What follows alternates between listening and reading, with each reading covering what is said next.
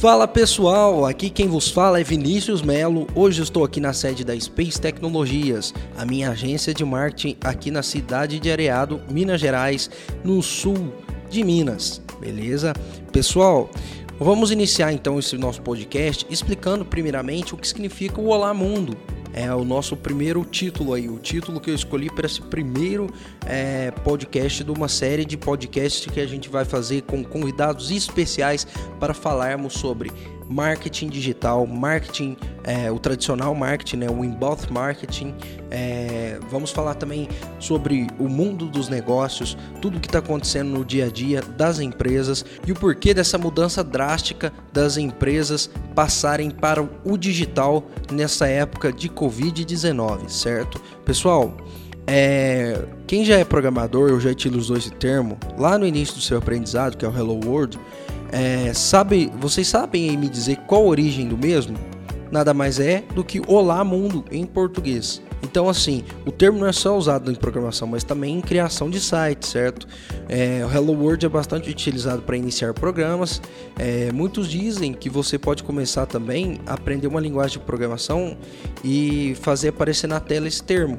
Existe, na verdade, um, um mito de que se você não, quando você está aprendendo uma linguagem de programação, se você não faz esse comando ou printf ou cout no caso do C, ou também no JavaScript, ou vamos supor em HTML, se você não coloca a tag do HTML, é, um H1 por exemplo, bem grande escrito Hello World, você nunca vai aprender essa linguagem de programação, linguagem de marcação. Por quê? Na verdade, é, você tem que dar boas-vindas àquela, àquela linguagem de programação na sua vida, nos seus estudos e tal.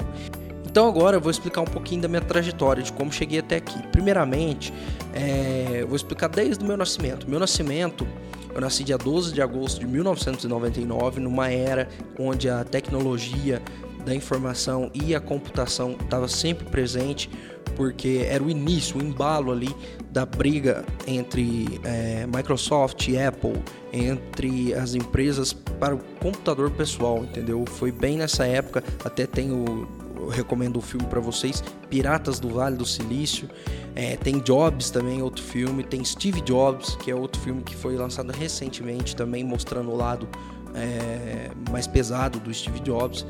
Então, assim, é, eu nasci numa época onde a computação estava sempre presente. Então, na época lá de 2003, 2004, 2005, na época que eu tinha 4, 5 anos, eu já tive início, é, na, na, tive contato com a informática quando a minha mãe comprou um Windows, é, um computador que tinha um Windows 98, é, que na época estava dando início ao XP.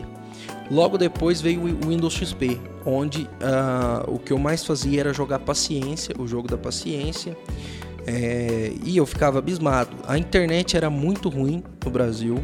Eu lembro que na época, para a gente abrir uma imagem, ela abria de, de cima para baixo. Então você via a imagem carregando aos poucos até os meus 5 anos morei em Areado, me mudei para Guaxupé. De Guaxupé fiquei mais 5 anos e aí meu pai foi transferido para Areado novamente. E aí é, comecei a estudar numa escola particular que depois passei para a escola pública e nisso é, eu tive uma chateação na escola pública, na, na, escola particular no caso, foi o motivo de eu passar para a pública. E na pública eu tive a mesma chateação com com uma devida professora, e não vou entrar em detalhes, mas foi um impulso. Eu, eu penso sempre o seguinte: sempre tem que, tem que acontecer uma coisa de ruim para impulsionar algo bom na sua vida. Então, sempre você passa por momentos ruins, por fases ruins, que é aquilo que te dá a chave, que gira aquela chavinha para você sair do teu, do, da tua zona de conforto entendeu? E, e, você consegue buscar algo melhor na sua vida, você consegue é, mudar mesmo, alguma maneira, sair da mesmice, entendeu? Então é o seguinte, eu peguei e me mudei. É, eu tinha 15 anos na época, então eu fiquei 5 em Areado, 5 em, em Guaxupé, depois fiquei mais 5 em Areado. Então eu, com os meus 15 anos, decidi fazer um curso técnico na área da informática. É, me mudei para Mococa, fiz o curso lá em três anos na Eletroitec João Batista de Lima Figueiredo, uma escola excepcional. é, onde eu aprendi uma escola técnica, né, na verdade, que, que foi fundada é, já tem mais de 50 anos. A escola é muito boa. Passei por lá, fiz várias amizades, tenho amizades até hoje naquela instituição. E assim, é, me formei. Depois de formado, eu falei assim: olha, na verdade, antes de ser formado, eu tinha meus 17 anos, fui aprovado em gestão da tecnologia da informação. Depois fui aprovado em análise e desenvolvimento de sistemas, tudo em curso superior, certo? E eu tinha meus 17 para 18 anos. E quando me formei, eu me, eu me deparei com uma, uma situação. Ou eu começo a trabalhar, ou eu estudo. Tem muita gente que consegue conciliar os dois, mas por conta do meu problema de déficit de atenção, que depois em futuros episódios do podcast eu vou abordar isso, é... eu me deparei com essa situação de escolha. E eu escolhi estudar. E eu acho que foi um dos, dos, dos principais erros que eu cometi na época, mas é, por ser tão novo, é, e pressionado pela população, pela, pela sociedade, né? Ah, tal pessoa já, já acabou de formar, passou em medicina. Ah, tal pessoa acabou de formar e passou. E isso eu acho que é uma bobeira da sociedade, porque na verdade cada um faz no seu tempo. Outro, outro motivo, outro tema que eu vou abordar aqui é, nos próximos episódios. Então é o seguinte, é, me formei, passei, fui aprovado em mais quatro universidades diferentes, em quatro cursos diferentes. Ciências da Computação, fui aprovado em Engenharia Informática, fui aprovado novamente em Gestão da Tecnologia da Informação, e aí eu comecei Gestão da Tecnologia da Informação. E aí, nesse curso, fiquei dois meses a três, até que recebi uma, uma notícia muito boa. Um e-mail me, me dizendo que fui aprovado no Instituto Superior de Engenharia de Porto, em Portugal. E aí falei, vou com a cara e a coragem, vou fazer o curso. É, não me arrependo de ter ido. Fui com a cara e a coragem, nunca tinha visitado o país. É, até então já tinha ido somente aos Estados Unidos, mas a cultura totalmente diferente. Fora isso, é, pessoal, eu me deparei com uma situação. É, meu avô começou a ter umas complicações de saúde e eu recebendo notícias daqui do Brasil e aí eu vim de férias. Chegando aqui nas férias, vi como é que tava a família. É... Eu peguei e voltei para lá depois das férias, mas eu já sabia a situação como é que tava aqui no Brasil. Voltei para lá e nisso mudou o semestre. No outro semestre, no segundo semestre, é... me, de... me deparei com uma seguinte situação eu não falo fluente inglês, entendo muito pouco. É, no caso, é, não chega nem ao intermediário, mas o básico. Fiz aulas de inglês há muito tempo e não, não lembrava de tudo. Só que tinha um tcheco e um canadense na nossa turma. E a nossa turma era composta por cinco brasileiros. E os cinco brasileiros, um deles eu, o, rest, o restante falava inglês fluente, vinha da Barra da Tijuca do Rio de Janeiro, tinha um que vinha de Natal, Rio Grande do Norte, é, tinha gente de todo lugar do Brasil. Até que, que assim, todos com uma condição super elevada. É, condição de que eu falo é financeira mesmo. Era pais empresários muito ricos e que é, desde pequeno, não que às vezes seus filhos gostariam de fazer aula de inglês, mas era uma obrigatoriedade dos pais, é, que os pais forçavam os filhos, na verdade, a sempre buscar estudo. E, na verdade, a, a, minha criação foi um pouco diferente. A minha criação, ela foi muito liberal. A gente sempre pôde escolher o que queria fazer, certo? Então, assim, isso eu acho muito bacana, a questão da, da opção de escolha. Mas nessa ocasião, nem tanto. Porque todo mundo lá já tinha uma base muito boa do inglês e aprender matemática aplicada, aprender é, geometria analítica, é, todas as matérias bases da engenharia é, em inglês, eu nem em português já estava já tava me adaptando muito bem, mas quando passou para o inglês, eu me deparei com essa situação. Falei assim, gente, é, aqui nos estudos eu não estou indo muito bem, certo? Não era aquilo que eu, que eu esperava para mim. E uh, eu vi a situação que andava a saúde do meu avô aqui no Brasil.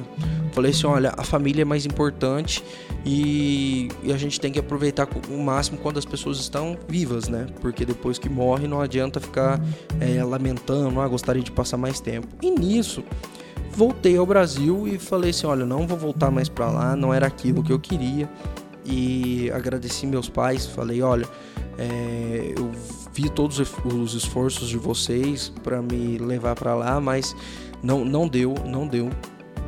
E eu queria ficar aqui no Brasil por um tempo. E nisso vim para o Brasil, fiquei por aqui é, nesse, nesse tempo. Passado três meses que eu cheguei no Brasil, meu avô chegou a falecer. Foi uma das melhores decisões da minha vida voltar. Por quê? Aproveitei os últimos três meses da vida dele como nunca. Entendeu? Então, assim, foi uma, uma, uma coisa que eu senti a flor da pele.